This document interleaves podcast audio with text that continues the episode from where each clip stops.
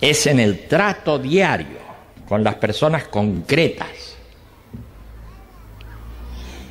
y es ante las angustias de la propia conciencia cuando uno se pregunta por la dirección que debe dar a su comportamiento y a su vida. Pero ¿cómo puede una persona decidir la dirección de su vida si está muy lejos de tener el control de su situación diaria? ¿Cómo puede una persona decidir libremente por el sentido de su vida estando sometido a las necesidades que se imponen desde su propio cuerpo?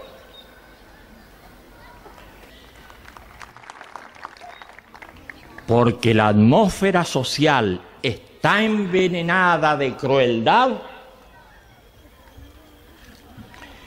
nuestras relaciones personales se hacen cada día más crueles y el trato que se da uno a sí mismo es también cada vez más cruel. Pero a pesar de todo, a pesar de todo, de ese desgraciado encierro, algo leve, como un sonido lejano,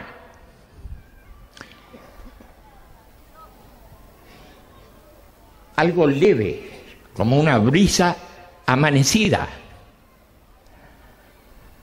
algo que comienza suavemente, se abre paso en el interior del ser humano.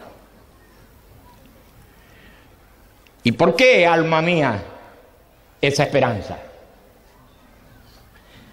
¿Por qué esa esperanza que desde las más oscuras horas de mi infortunio se abre paso luminosamente? Pero hoy estamos en una celebración. Y como estamos en una celebración, y en algunas celebraciones la gente intercambia presentes, quisiera hacerte un regalo que, por cierto, tú verás si merece ser aceptado.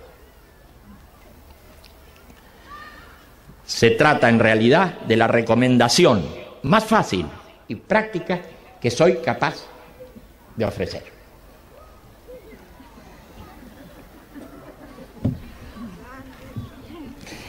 Es casi una receta de cocina. Pero confío en que irás más allá de lo que señalan las palabras. En algún momento del día o de la noche, aspira una bocanada de aire e imagina que llevas ese aire a tu corazón. Entonces pide con fuerza por ti y por tus seres más queridos. Pide con fuerza para alejarte de todo aquello que te trae confusión y contradicción. Pide porque tu vida tenga unidad No destines mucho tiempo a esta breve oración, a este breve pedido, porque bastará con que interrumpas un instante, un instante, lo que va sucediendo en tu vida para que en el contacto con tu interior se despejen tus sentimientos y tus ideas.